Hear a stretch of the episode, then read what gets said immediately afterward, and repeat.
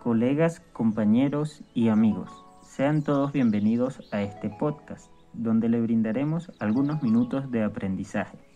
En esta ocasión hablaremos acerca del ciclo cardíaco.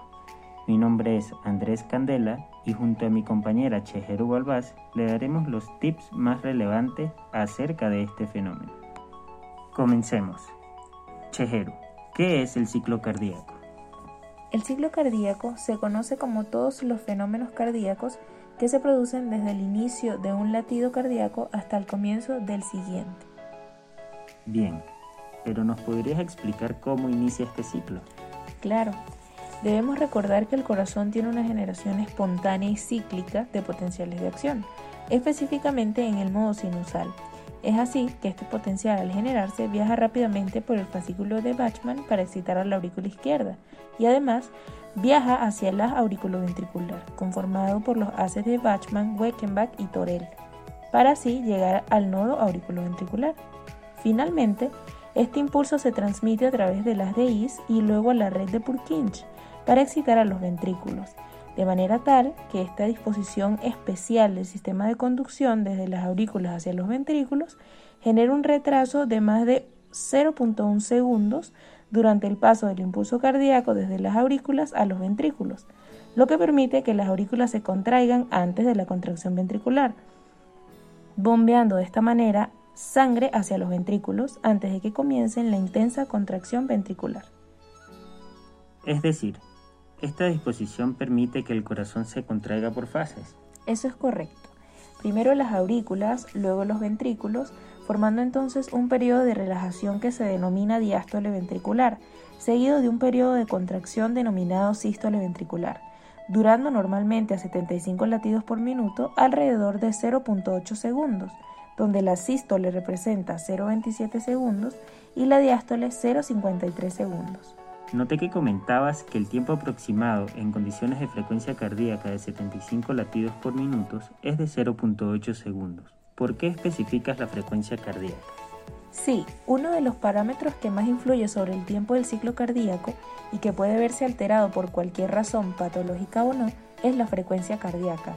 De hecho, la duración del ciclo cardíaco es el valor inverso de la frecuencia cardíaca multiplicado por 60, que son los segundos que hay en un minuto, es decir, si la frecuencia cardíaca es de 75 latidos por minuto, esto sería 1 entre 75 latidos por minuto multiplicado por 60 segundos que hay en un minuto, dando así 0,8 segundos. Mientras que si la frecuencia cardíaca es de 100 latidos por minuto, por ejemplo, esto daría 0,6 segundos. De esta forma, cuando aumenta la frecuencia cardíaca, la duración de cada ciclo cardíaco disminuye incluidas las fases de contracción y relajación, aunque no proporcionalmente, puesto que la duración de la sístole no decrece tanto como lo hace la diástole.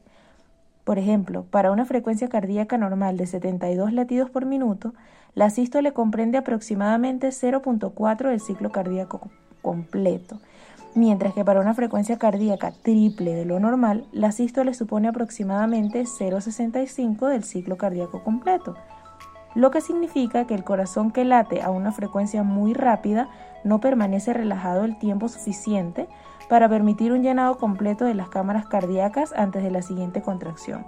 Esto es sumamente importante para entender lo que pasa con algunas patologías con frecuencias cardíacas altas. Aclarados estos temas, ¿cuál es entonces la importancia de conocer el ciclo cardíaco?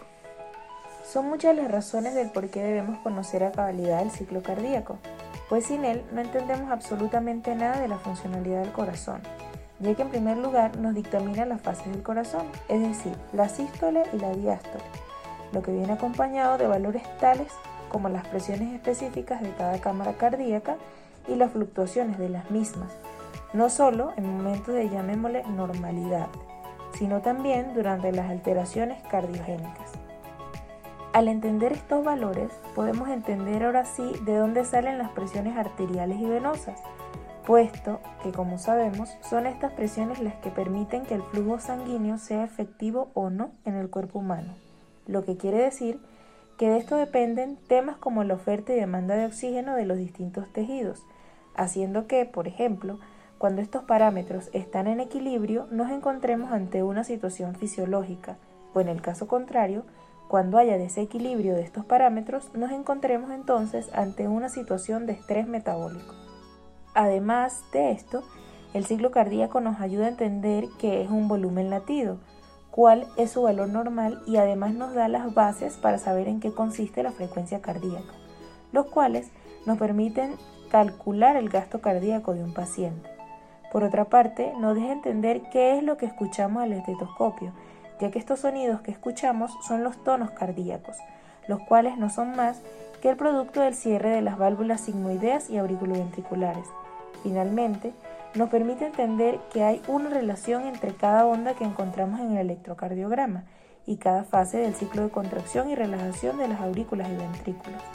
De esta forma, todo esto nos ayuda a entender qué es lo normal en el funcionamiento del corazón y en caso de alterarse alguna parte estructural y funcional del mismo o del sistema vascular, qué es lo que se va a producir fisiopatológicamente. Excelente, Chejero. Muchas gracias por la explicación.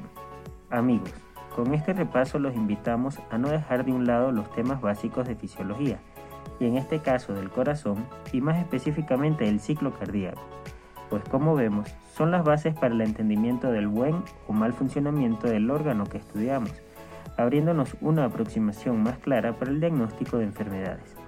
Esperamos que nos hayan entendido y que hayan disfrutado de este podcast. Hasta luego.